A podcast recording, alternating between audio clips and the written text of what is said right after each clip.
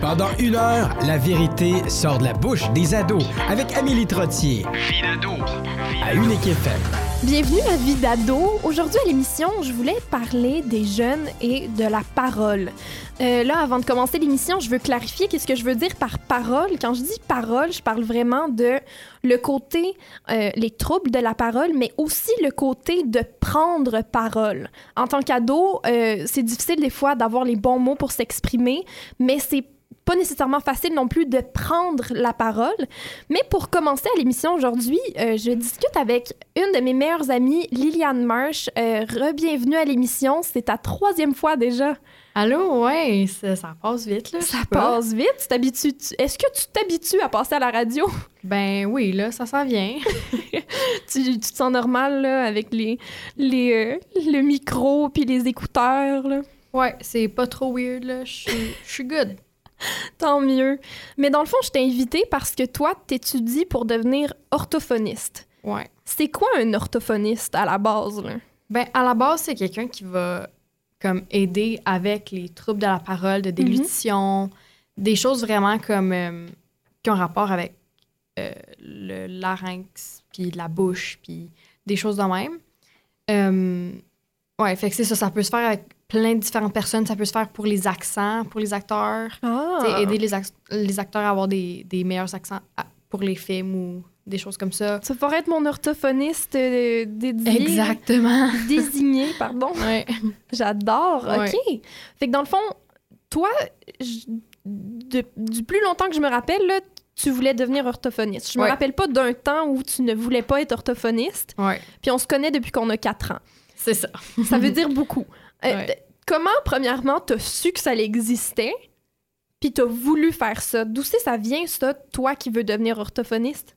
Ben, ça fait longtemps, en fait. euh, Fait que je me rappelle plus tant comment j'ai su que ça existait. Je pense que c'est ma mère qui m'a comme parlé de ça. Là.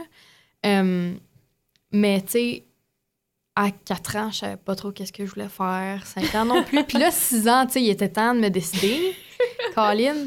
Fait que là, sais, on parlait. Puis là, euh, je pense que je parlais de comme quelqu'un que je connaissais qui avait. qui bégayait ou. Je pense Mhm. que c'était quelque chose comme ça. Puis ma mère, elle m'a parlé de l'emploi d'orthophonie. Puis j'ai trouvé ça vraiment cool. Fait que là, j'ai commencé à dire Ah, je veux devenir orthophoniste. Puis là, tu penses que comme Ah, ben, j'avais juste 6 ans, tu sais, je vais comme décider de devenir vétérinaire. Puis là, je vais rechanger, puis je vais rechanger, là. mais, mais non, en huitième année, je suis allée faire une, une journée Apporte ton enfant au travail, Oui. mais avec une orthophoniste. Puis là, ça l'a confirmé, là. J'ai trippé ma vie. C'était comme une orthophoniste avec des enfants, là. J'ai trippé, j'ai trop aimé ça. Puis là, j'étais décidée, là. Comment t'as trouvé ton premier semestre euh, en psycholinguistique? Ben, j'ai trouvé, j'ai trouvé ça vraiment le fun. Comme j'ai aimé tous mes cours, euh, j'ai préféré tous les cours euh, de y avait à voir avec la phonétique. Puis ça, c'est vraiment ce que j'ai besoin en, ph- en orthophonie. Fait que Mhm. c'était vraiment le fun que j'ai préféré ça. Puis j'ai pas préféré ça parce que je me disais, oh, faut que je préfère ça pour euh, l'orthophonie. Mais vraiment, là, comme j'ai adoré mes cours de linguistique, psychologie aussi, j'aime tout le temps ça. J'en faisais au secondaire aussi. Mais ouais, j'ai vraiment aimé ça. C'est c'est tough, mais c'est vraiment le fun. Est-ce que c'est à ça que tu t'attendais? Euh, non, je m'attendais moins à faire des choses qui allaient s'appliquer à moi. Ah. Surtout la première année, genre. Mais non, mais ça va bien. Là. Puis c'est quoi que tu désires accomplir en tant qu'orthophoniste plus tard? En fait, je veux comme changer des vies, mais dans le sens de comme Oh. je veux pas être genre le genre de personne qui comme change la vie des milliers de personnes, nanana. Mais en autant que je peux faire un impact dans comme une vie ou deux, tu sais, comme ces enfants-là, moi je travaille avec les enfants, puis ces enfants-là qui ont des troubles de la langue, genre de langue, comme ils, ça a tellement un gros impact sur la façon qu'ils socialisent, puis la façon qu'ils comme qu'ils grandissent en société que c'est comme Mhm. tu sais, ce changement-là d'apprendre à parler quote unquote normalement, euh, ça peut changer une vie, tu sais. Fait que j'imagine que tu accordes quand même beaucoup d'importance à, à la communication puis la parole, mais c'est- c'est quoi, tu sais, tu décrirais quoi comme l'importance de, pouvoir communiquer? Pour toi, c'est c'est quoi l'importance qui, qui vient avec ça?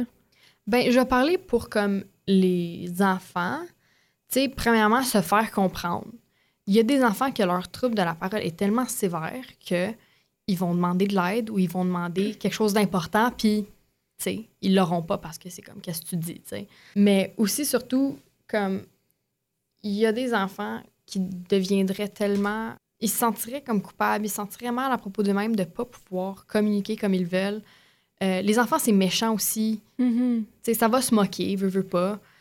Euh, pas qu'ils devraient, mais c'est ça qui arrive des fois. Puis ce que je voudrais le plus, c'est qu'un enfant puisse s'exprimer comme il veut, ait pas peur de s'exprimer comme il veut, se fasse des amis. C'est tellement important de socialiser à cet âge-là, comme, tu sais, vivre son enfance le plus qu'ils peuvent, sans avoir ça tout le temps dans le derrière de la tête, genre, je parle pas comme faut, tu sais, se- se- tout le temps se dire ça, genre, ça, c'est, ça marcherait pas, tu sais. Je voudrais pas ça pour personne. Est-ce que toi, jeune, te considères... est-ce que tu te considérais comme quelqu'un qui avait peut-être la difficulté à, à parler, à communiquer? Ben, je bégaye un peu. Hmm. Euh, encore maintenant. Tu vois, je- ça fait comme ça fait comme 14 ans que je te connais puis j'ai jamais pris ça en compte. J'ai jamais Mais je fait, sais, Ah oui, comme- mon ami a bégayé. Mais c'est parce que t'es tout le temps avec moi, fait que Ouais. tu remarques pas. Mais des fois, j'ai des journées que j'ai plus de misère que d'autres à, à parler, à sortir un mot, tu sais. Je suis comme, attends une minute, là. Mhm. Je vais redire ma phrase au complet parce que ça marche pas. Mais euh, non, mais c'est ça. Mais à part de ça, comme, j'étais vraiment gênée, tu sais. Communiquer, c'était pas mon point fort en général, là. Euh, je préférais être dans ma tête. Je communiquais avec toi. tu sais, au primaire, je te parlais. Puis là, la minute qu'il y avait quelqu'un d'autre, j'étais comme, j'étais un petit peu plus réservée. Fait que dans ce sens-là, j'étais pas très communicative à part envers les gens que, avec qui j'étais vraiment proche. Maintenant que tu mentionnes que toi, tu avais un bégaiement aussi, est-ce que, là, je me pose la question euh, à voix haute un peu, est-ce que tout le monde a un peu ces, ces troubles-là de... Parce que j'ai l'impression que moi aussi, je bégaye, tu sais, je trébuche sur des mots. Est-ce que ça nous arrive tous à un certain niveau? C'est normal? Fait que je pense que oui. Ouais, sérieux, comme il y a personne qui va dire tous ces mots très comme Mhm. proprement, nanana, nanana, puis parler genre top notch euh, euh, radio, genre. Ouais, mais ça prend énormément de concentration. C'est ça, ça prend de la pratique, ça prend de la concentration, ça prend de la. Tu sais, comme ça prend des efforts, là. Euh, je pense que tout le monde, sans faire, je répète son mot. Je pense qu'il y a comme un, une ligne à franchir entre euh, avoir des troubles de la parole puis juste, genre, s'enfarger sur des mots.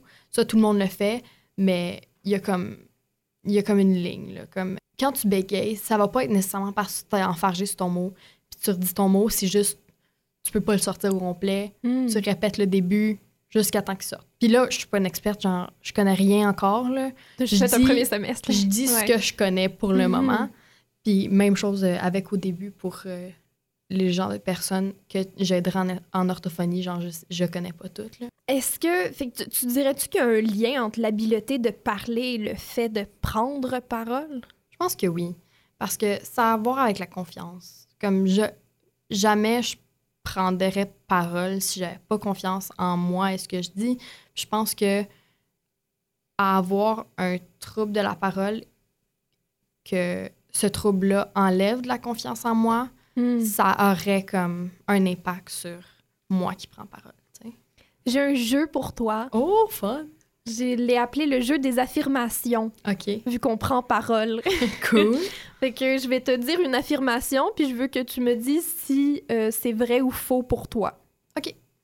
Euh, je dis toujours ce que je pense. Faux. Ah oui? Vraiment pas. Comme ça dépend avec qui, là.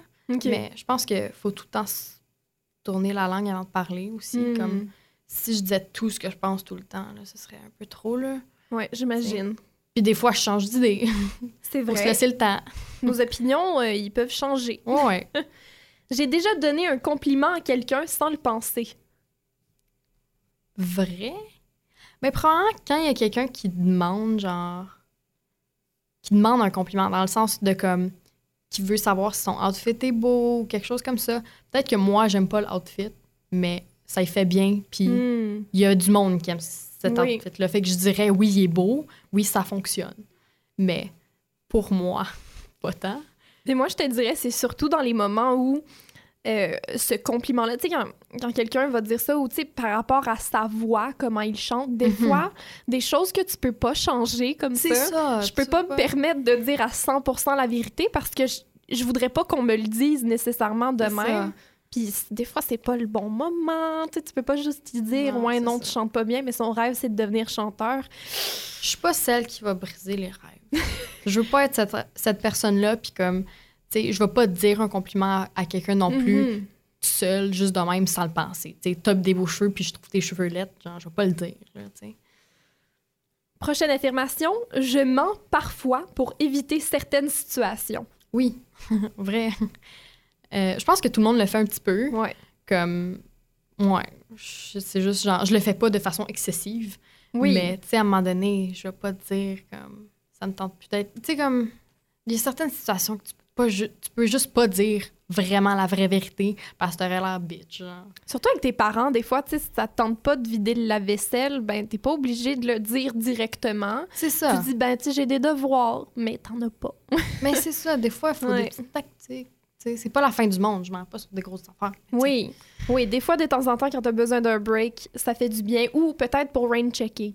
Ouais, c'est ça, rain checker des fois. Mhm. Des fois, t'as juste besoin du temps pour toi. Oui. Puis le monde, il y a certaines personnes qui ont de la misère à comprendre ça. Fait que, tu sais, tu trouves des excuses. Quatrième euh, affirmation, quand quelqu'un me tombe sur les nerfs, je lui dis.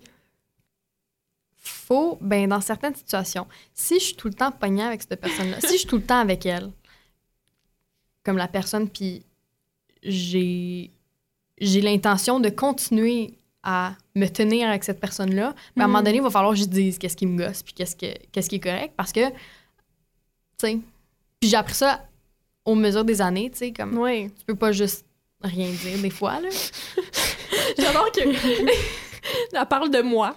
ben, ben, dans certaines situations, je parle de toi, mais Oui, oui, Ben, mais il faut que tu me le dises. là. Mais c'est ça, j'ai appris.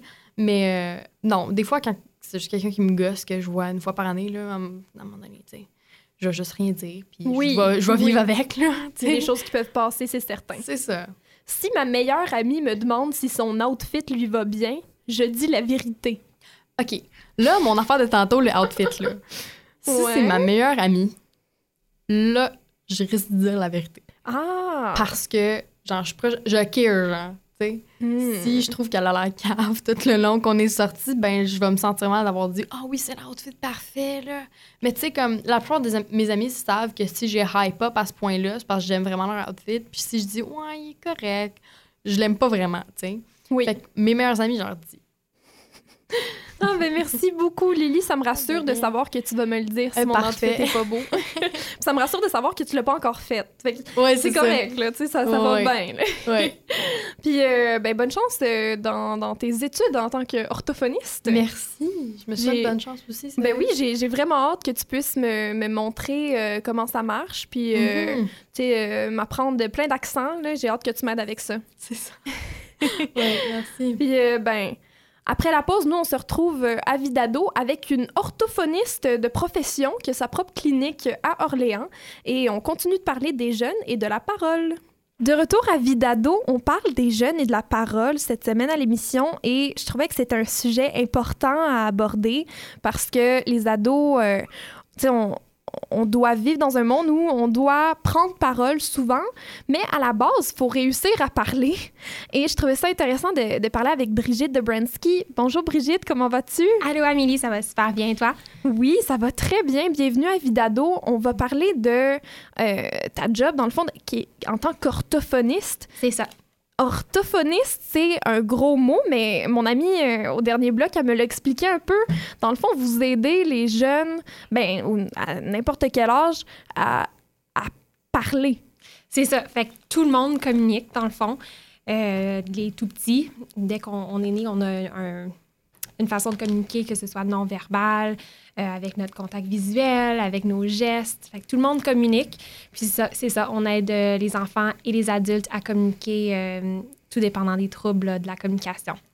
Toi, pourquoi c'est quelque chose qui t'intéressait de devenir orthophoniste? Euh, ben, moi, j'ai toujours su que je voulais aider les gens. Je suis une personne quand même très attentive euh, aux besoins des autres.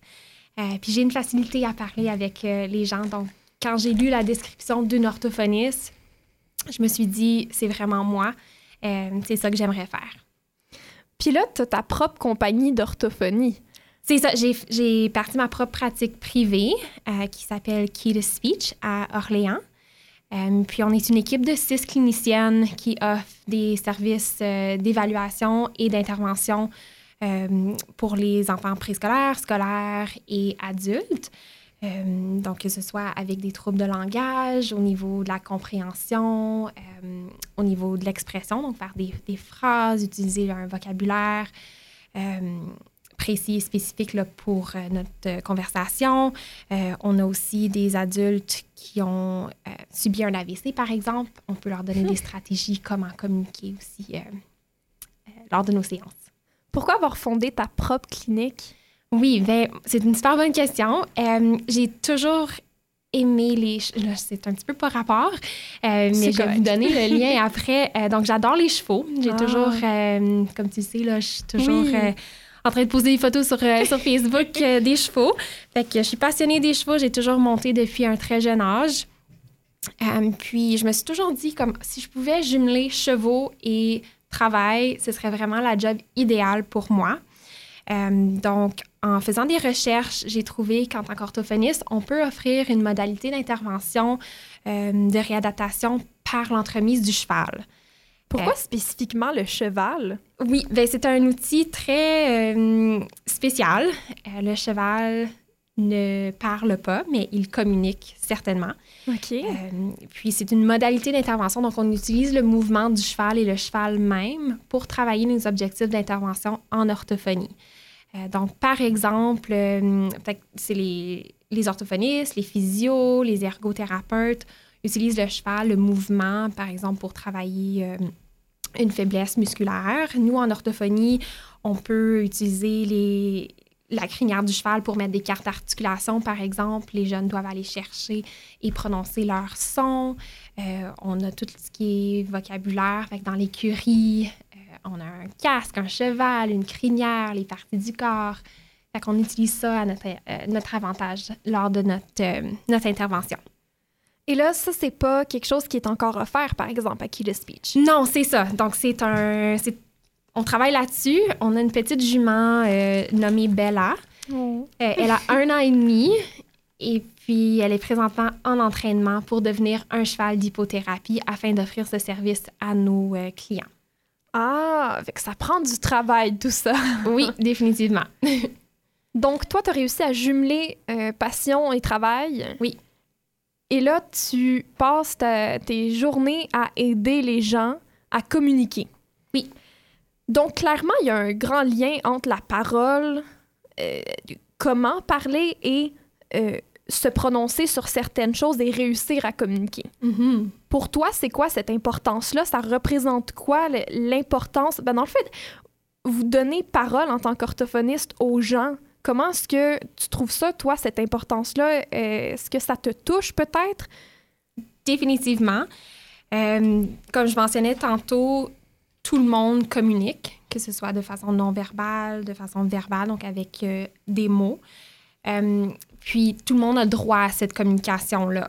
Mm-hmm pour communiquer, faire des choix, faire des demandes, dire à nos membres de la famille qu'on les aime. Euh, c'est des petites choses comme ça qui sont très importantes. Euh, c'est à la base de toutes nos interactions en, tant qu'humains. Euh, fait que moi, en tant qu'orthophoniste, c'est le fun de pouvoir offrir ces moyens de communication-là à ces gens qui ont subi un AVC ou qui n'ont pas les moyens, les stratégies pour mettre des mots ensemble et faire former des phrases. Euh, des fois, on utilise des tableaux de communication, fait que suppléance à la communication, mettre des pictogrammes, euh, puis vraiment aider ces gens-là à communiquer avec leurs membres de la famille, puis les membres euh, qu'ils côtoient tous les jours. Quel trouble de la parole est-ce qu'on peut avoir? c'est quand même une très bonne question. ça doit être une question assez large aussi. Assez large, c'est ça. On a, juste pour brièvement les, les nommer, on a tout ce qui est trouble du langage, donc des difficultés au niveau de la compréhension, au niveau du, langage expressif. On a aussi des difficultés euh, qu'on peut avoir au niveau de l'articulation. Fait que les enfants, surtout, ont de la difficulté euh, parfois avec certains sons.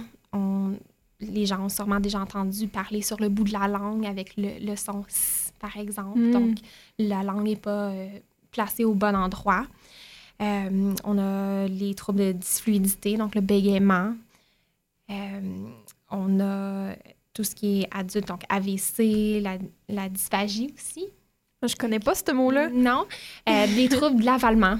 OK. Oui, fait que les orthophonistes, on évalue aussi les, les gens qui ont des troubles de la déglutition, donc l'avalement, euh, plus en, en contexte euh, milieu hospitalier surtout. C'est vraiment intéressant de se rendre compte de, de, d'à quel point c'est large l'orthophonie, puis à quel point pour réussir à parler, on, on, le prend pour acquis à un certain niveau. Mm-hmm. La parole, on prend ça vraiment pour acquis. Puis pour un ado, est-ce que je me demande, est-ce que à la clinique, vous envoyez énormément des ados?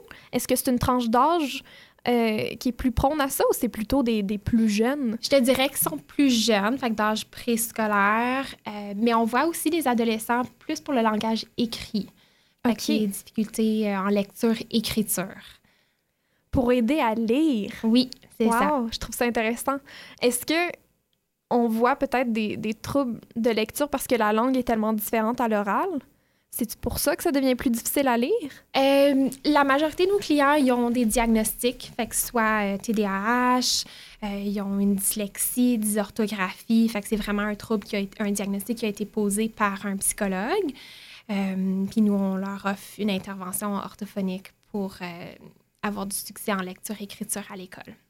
Quel service euh, est-ce que vous euh, avez à Key to Speech pour aider les gens? Mm -hmm. euh, on offre soit des évaluations, fait qu'au début, quand on a un nouveau client, on évalue euh, leurs habiletés, que ce soit tout dépendant de leurs difficultés. Là. Mm -hmm. fait qu'on offre soit des évaluations ou bien des séances d'intervention une fois l'évaluation faite, puis que nos objectifs ont été ciblés, c'est là qu'on qu'on offre des séances d'intervention. Est-ce que toi, tu as déjà eu des, des, troubles de la parole quand tu étais jeune? Non, jamais. Fait que c'est pas quelque chose qui t'a incité à devenir euh, orthophoniste? Non, non, c'est vraiment les, les chevaux, wow. euh, puis le vouloir d'aider les gens. Puis à la fin de la journée, j'imagine que tu te sens très accomplie. Oui, oui, c'est beaucoup de travail. Je dois te dire euh, que les journées sont longues, surtout en tant que propriétaire d'une clinique. Il mm -hmm. y a toutes les tâches administratives qui s'ajoutent à ma journée. Euh, il faut écrire nos notes de progrès. On a un collège euh, qui, qui, on a des, des lignes directrices mm -hmm. Mm-hmm. à, à, suivre. Euh, fait que c'est certain que ça fait des longues journées, mais oui, à la fin de la journée, on se sent bien, bien accompli. C'est quoi la chose peut-être qui, qui te rend le plus heureuse de ce travail-là? Euh, définitivement, quand on note des succès chez nos clients, euh, par exemple, un enfant, comme on a, on a un objectif euh, de prononcer nos premiers mots, mm. puis que l'enfant est quand même euh, à deux ans, par exemple, un enfant comme, peut commencer à dire ces mots euh, vers beaucoup plus jeune, euh, en bas d'un an, puis qu'il a dit ses premiers mots, puis que les parents en sont témoins, là, c'est vraiment quelque chose. Qu'est-ce que tu crois que pour euh, un ado en général, de réussir à parler grâce à toi, euh, peut-être que jeune, tu les as aidés, ça veut dire quoi ça, d'avoir cette possibilité-là de pouvoir communiquer? C'est mon but, c'est mon objectif en tant qu'orthophoniste. Euh, puis j'aimerais bien avoir ce feedback-là dans le futur. Là, je vois quand même des jeunes qui sont Mhm. mm -hmm. en, en, bas de, de, 18 ans. Ce serait bien d'avoir ce suivi-là de la part de ces enfants-là qui ont maintenant, euh, qui sont à l'université ou au collège, qui ont des métiers variés. Euh, ce serait vraiment bien d'avoir un, un, suivi. Ben, je te le souhaite, Brigitte. Merci. Merci à toi. Merci, Merci beaucoup. Merci à toi. Puis bonne chance euh, avec euh, l'hypothérapie. J'ai bien hâte d'en entendre parler, de voir comment ça se passe. Oui, on vous garde au courant, là, surtout sur les réseaux sociaux euh, du progrès de la petite Bella. Où est-ce qu'on peut euh, voir, peut-être avoir plus d'informations sur la clinique? Oui, donc on a notre site web www.keyspeech.ca ou sur les réseaux sociaux keyspeech.slp. Merci beaucoup, Brigitte Dobrensky. Merci. et on se retrouve tout de suite après la pause et on continue de parler des jeunes et de la parole, mais on rentre plutôt dans le côté de prendre parole avec Anne Hamel à Vidado. Vous écoutez toujours Vie d'ado et aujourd'hui on parle des jeunes et de la parole. Bon, dans les deux premiers blocs de l'émission, on parlait plutôt des jeunes et peut-être euh, de la parole, euh, de la facilité à parler, euh, peut-être de façon plus technique. Mais là, on parle vraiment de prendre la parole et j'ai Anne Amel avec moi. Bonjour Anne, bienvenue à Unique FM. Bonjour Amélie. On parlait de troubles d'élocution plutôt dans l'émission. Est-ce que toi, c'est quelque chose que, que tu as dû dealer avec plus jeune? J'ai jamais eu de troubles d'élocution. Euh, j'ai déjà eu de la misère à parler devant une foule. C'est Hmm. plutôt là-dessus que, que, que j'ai dû m'améliorer au travers des années. J'étais à l'école secondaire ici à Ottawa et en septième année, c'était comme 11-12 ans, je pense. Mhm. Il y avait des élections pour le conseil des élèves. Puis je m'étais présentée pour ces élections-là. Oh, wow, 11-12 ans. oui, Ça commence jeune, la politique. quand même. mais euh, pour ces élections-là, il fallait que tu fasses un discours devant tous les étudiants de septième, huitième année. Ouf. Fait qu'il y a quand même 200 personnes. Euh, puis je pense que ça, ça a été le début Mhm. de, de ma, on pourrait dire, prise de parole. Euh, mais c'est c'est apprendre à gérer le stress euh, et, et les mots que tu veux dire aussi à ces personnes-là. Parce que ce qui est important, c'est c'est ce que tu veux leur partager. Puis réaliser que tu parles avec des personnes qui sont comme toi et pas une foule super, super stressante. As-tu déjà un peu hésité à prendre la parole dans des situations comme ça devant des grandes foules? J'ai l'impression que devant les grandes foules, je suis devenue de plus en plus à l'aise, puis jamais vraiment euh, devant des grandes foules, mais devant des petites foules, oui. OK. Parce que le jugement, pour moi, il est beaucoup plus présent quand c'est des petites foules, puis que tu peux vraiment voir le monde et leurs réactions. Pourtant, quand c'est une grande foule, c'est comme une, une masse. Euh, puis puis il y a moins euh, quelque chose de personnel. Il y a moins d'i- d'individualité dans le fond. Exactement. Ouais. Ouais. OK, c'est vraiment intéressant. Mais j'ai remarqué la même chose, moi, en faisant euh, de l'humour. Je me rappelle que en faisant du stand-up en dixième année, mon père m'avait demandé Ah, tu sais, fais-moi ton numéro. J'ai fait Oublie ça. C'est la Jamais. chose la plus stressante de le faire devant une personne. Mhm. mais devant 1000 personnes, on dirait que ça passe mieux. genre. Mais quand même, toi, tu as choisi de prendre la parole, peu importe dans ces situations-là. Est-ce que c'est, est-ce que tu crois que tout le monde devrait prendre la parole? Est-ce que c'est, c'est ce côté-là que, que tout le monde a le droit de parole, donc Mhm. tout le monde devrait prendre la parole ou seulement qu'on a quelque chose à dire? Je pense que tout le monde devrait prendre la parole, mais le médium est différent pour chacun. Tu sais, pas tout le monde a besoin de faire comme moi et, et décider de faire des discours devant euh, son école parce qu'il a envie de, de se présenter pour des élections, par exemple. Euh, ou, ou pas nécessairement des, discours- des discours politiques, mais je pense que tout le monde doit trouver sa propre voix, ce qu'ils veulent dire dans la vie et être capable de l'exprimer, que ce soit euh, de manière artistique, en peinture, en musique, quoi que ce soit, ou que ce soit euh, de manière plus communicatrice en, en parlant. Mhm. Toi, qu'est-ce qui te pousse à, à prendre parole et à, à donner ton opinion? Euh, c'est c'est plutôt des problématiques. OK. Donc, si jamais une problématique qui, qui me frustre ou qui me rend fâchée, qui me rend dans une, une, une envie de changer quelque chose, Hmm. c'est ça qui va me pousser à parler. Euh, J'ai un exemple de cette année. Oui. Je suis étudiante à l'Université d'Ottawa en ce moment. Ah oui, je savais pas. On est dans le même, dans le même programme ensemble. Ouais. Euh, mais Doug Ford, qui vient d'entrer dans le gouvernement Mhm. provincial, Oui. a coupé beaucoup, beaucoup, beaucoup euh, dans les services pour les étudiants et dans les prêts et bourses pour les Ah. Oui. étudiants. Puis ça a affecté tellement de monde et de manière tellement dévastatrice. Mhm. Je connais des étudiants qui ont dû arrêter leur année euh, parce que Oh wow. ils ont, ils ont eu ces coupures-là. Ils n'étaient pas capables de se permettre d'aller à l'université. OK. Fait qu'ils ont dû prendre une année sabbatique, euh, aller travailler, euh, ramasser de l'argent pour être capable de se permettre d'aller à l'université. Puis ce qui est, ce qui est encore plus frustrant là-dedans, c'est que la quantité d'argent qui a été économisée est moins que ce que ça a coûté pour faire les changements administratifs. Pour vrai? Pour vrai. Ah, ça, que- oh wow. Ça, c'est vraiment terrible de se rendre compte de ça. là. Oui. Puis là, une fois que tu sais ça, puis qu'il y a d'autres étudiants avec qui je, me, je parlais, puis j'étais comme ça, ça n'a pas d'allure, on peut pas faire ça. On a décidé d'organiser une manifestation. Mhm. Puis je pense que c'est une des, des façons que moi j'aime bien prendre parole et euh, manifester ce que tu crois doit, doit se passer. Euh, parce que c'est une manière très directe de parler aux politiciens puis de parler aux personnes qui sont dans un- une position de pouvoir. Ouais. Euh, parce que tu es, littéralement, en train de leur dire euh, ce que tu penses d'une Oui. certaine situation. Est-ce que ça l'arrive dans des manifestations comme ça? Est-ce que tu te sens entendu ou, ou tu as l'impression de parler dans le vide? Je me sens entendue, oui.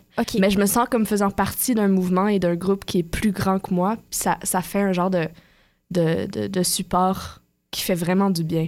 Parce que moi, des, des fois, dans ces événements-là, je, je me sens un peu comme si je, je crie dans le vide et je me sens entourée de personnes qui crient peut-être pas pour les mêmes raisons que moi, puis qui sont peut-être pas conscientes pourquoi ils sont là. Puis des fois, ça, ça Ouais. m'enrage plus que la situation comme telle. Fait que je participe pas nécessairement à, à ces événements-là parce qu'au bout de la ligne, j'ai l'impression que je vois pas de changement. Mhm. Je, je sais pas pourquoi, puis je trouve ça dommage de ne pas pouvoir embarquer dans cet engouement-là des manifestations, mais ça, ça marche juste pas pour moi. Ouais. Ben, moi, comme je le, je le ressens comme si le fait que tout le monde soit sorti, c'est déjà un changement. Hmm, Puis c'est plutôt eux que je veux convaincre que Doug Ford. Ah! t'sais, Doug Ford, je vais pas le convaincre. Je le sais, je vais pas, je vais pas être capable de changer son idée. euh.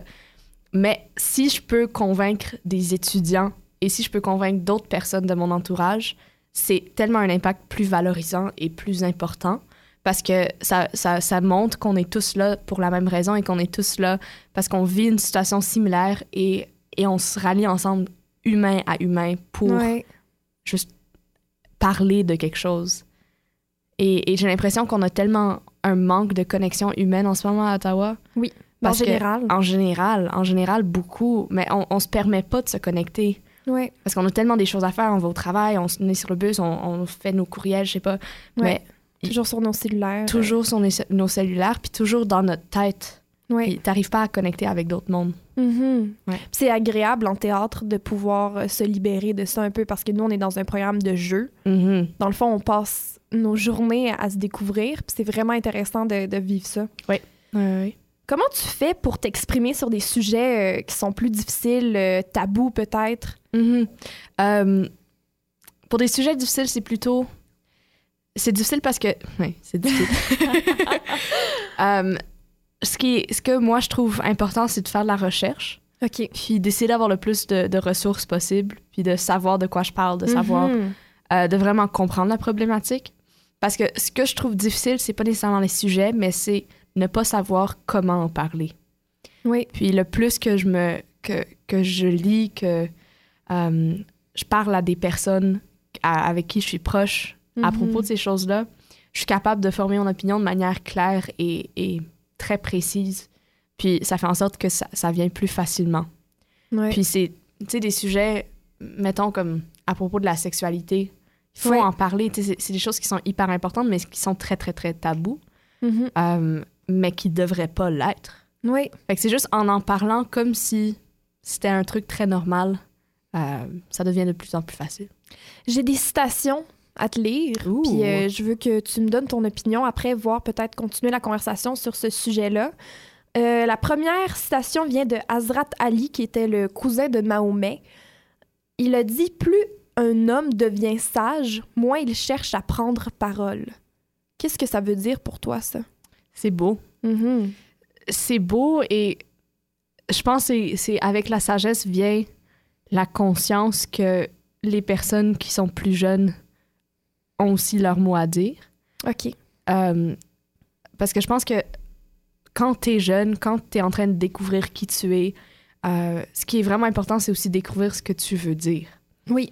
Mais si on est dans un environnement où les adultes ou les personnes plus vieilles prennent tout le contrôle de ce qui est dit, ce qui est, ra- ce qui est raconté, il y a comme pas de place pour les jeunes pour que eux ils puissent se développer. Puis Mm. c'est un manque au, au développement justement de, de cette génération-là.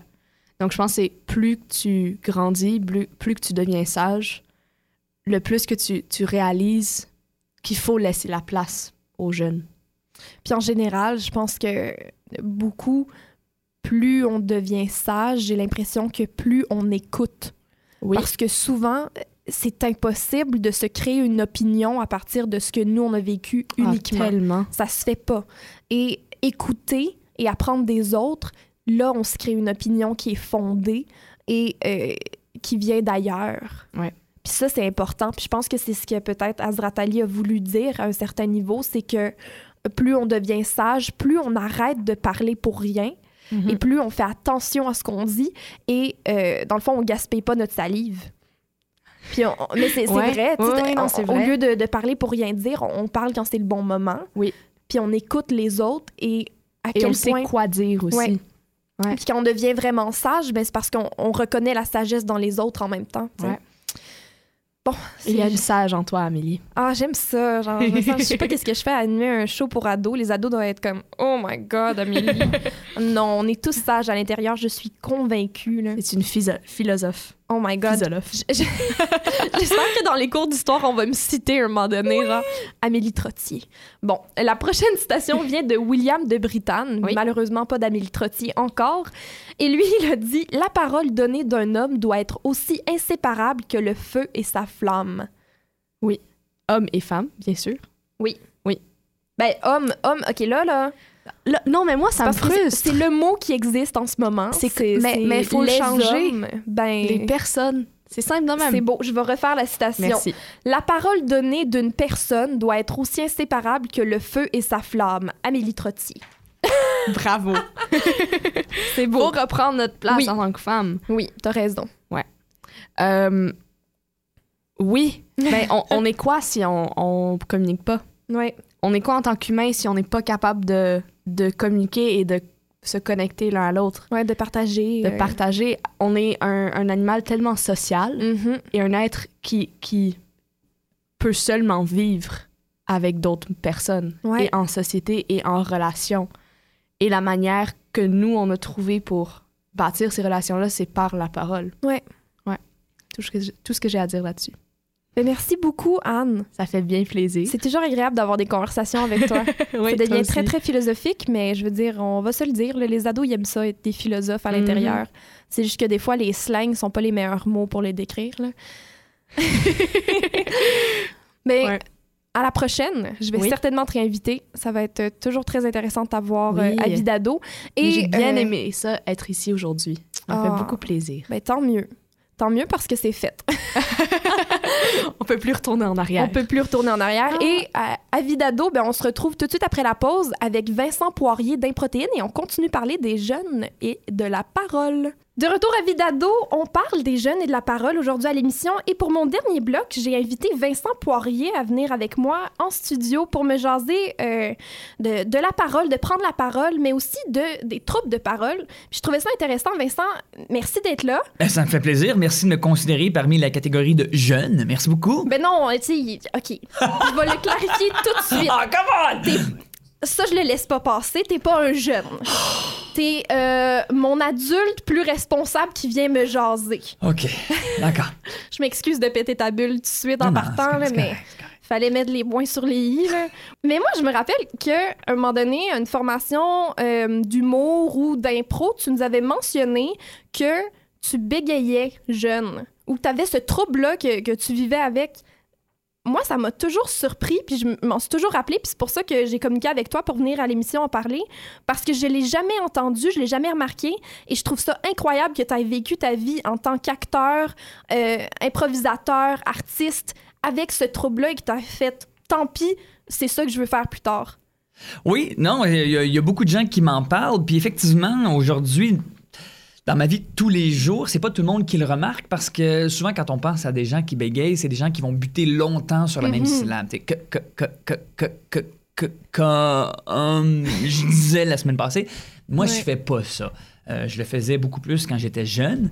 Moi, ça va être plus des hésitations courtes, comme si je butais sur un mot, mais un peu plus souvent que les gens. Euh, tu vois, là, j'y pense beaucoup, fait que je bégayerai peut-être pas, là.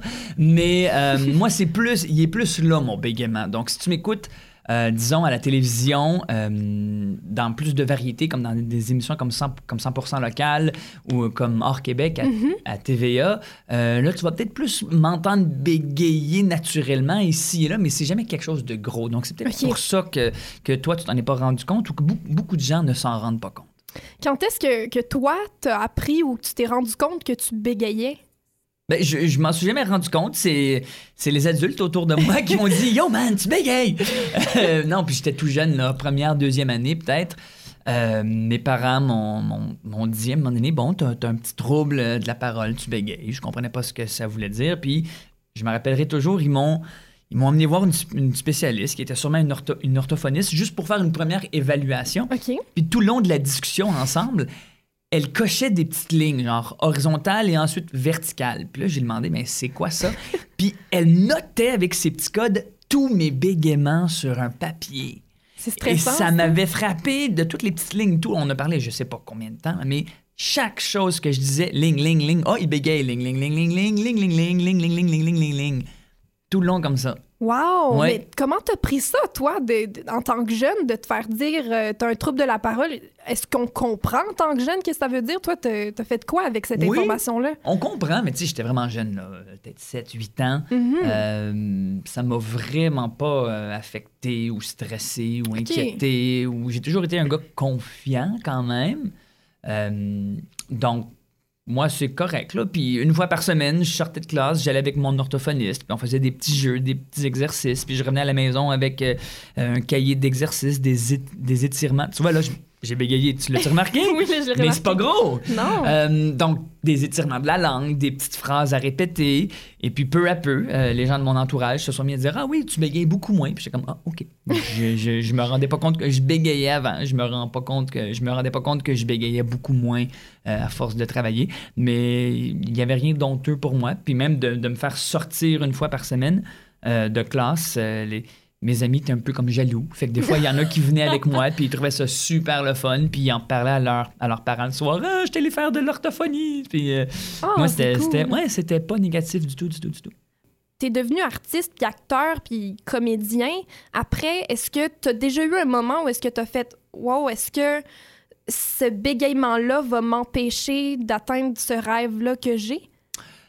Jamais j'ai vu ça comme euh, une, une embûche possible, mais en début de carrière, je te dirais, au théâtre, je me suis mis à vraiment euh, focuser là-dessus et c'est devenu négatif. » OK. Parce qu'au théâtre, moi, au secondaire, j'ai toujours su que je, que je bégayais, euh, mais j'ai toujours su qu'au théâtre, une fois que je maîtrise un texte, ça devient comme une musique dans ma bouche et ça coule et je bégayais presque jamais au théâtre parce que je maîtrisais à 100% ce que j'étais en train de dire. Ma bouche savait comment le faire sortir. tu sais. OK. Euh, mais là, mes premiers quelques shows professionnels, début vingtaine, je me suis mis à, à bégayer. Puis là, ça je me suis mis à avoir peur. Puis là, je, je savais sur quel mot j'avais de la difficulté. Puis là, je voyais ce mot-là arriver dans ma prochaine réplique. Je me mettais à stresser. Puis, ah, et inévitablement, je bégayais.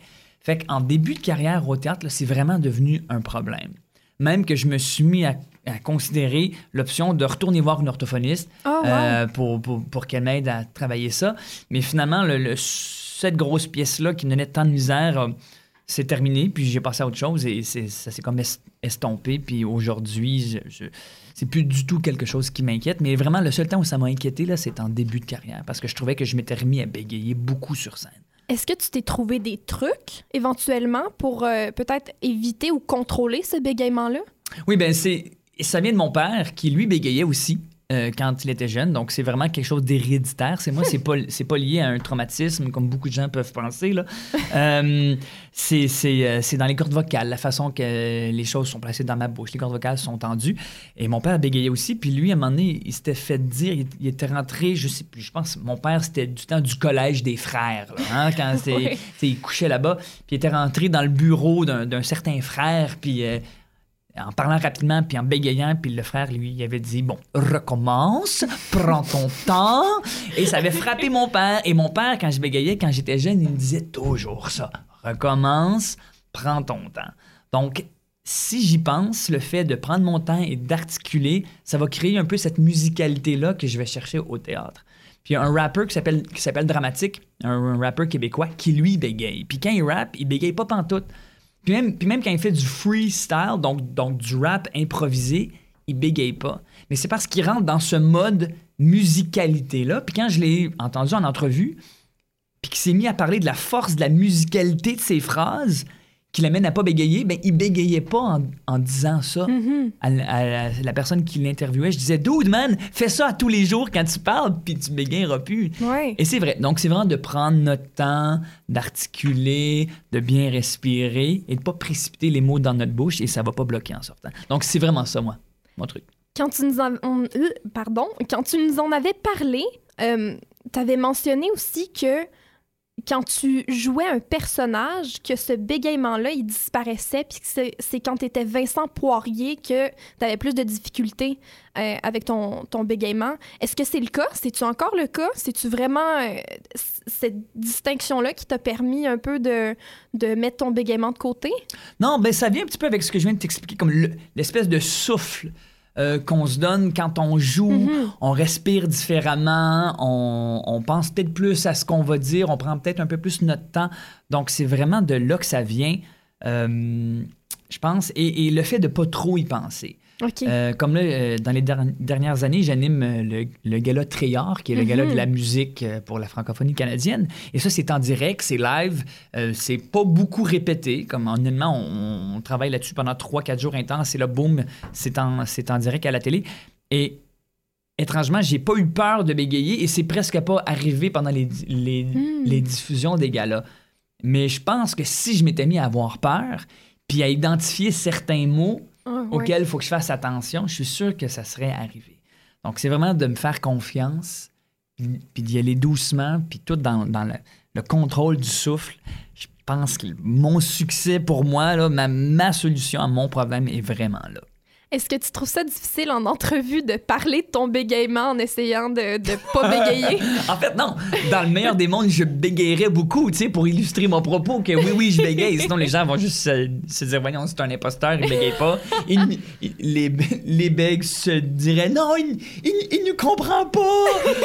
Euh, non, non, je trouve euh, pas ça dif- difficile. Puis si ça peut, si ça peut aider des gens qui, qui, qui, qui passent à, à travers ça, tu sais, euh, je suis bien content d'en parler. Non, ça me fait absolument plaisir. Qu'est-ce que tu dirais euh, aux jeunes qui écoutent peut-être, qui, eux, souffrent, ben, souffrent, mon Dieu, euh, ont ce, ce- ce- ce trouble de la parole-là, ou ont un trouble de la parole, euh, qu'est-ce que tu leur dirais pour les encourager à, à ignorer ce problème-là un peu et à passer de l'avant et à se dire c'est correct?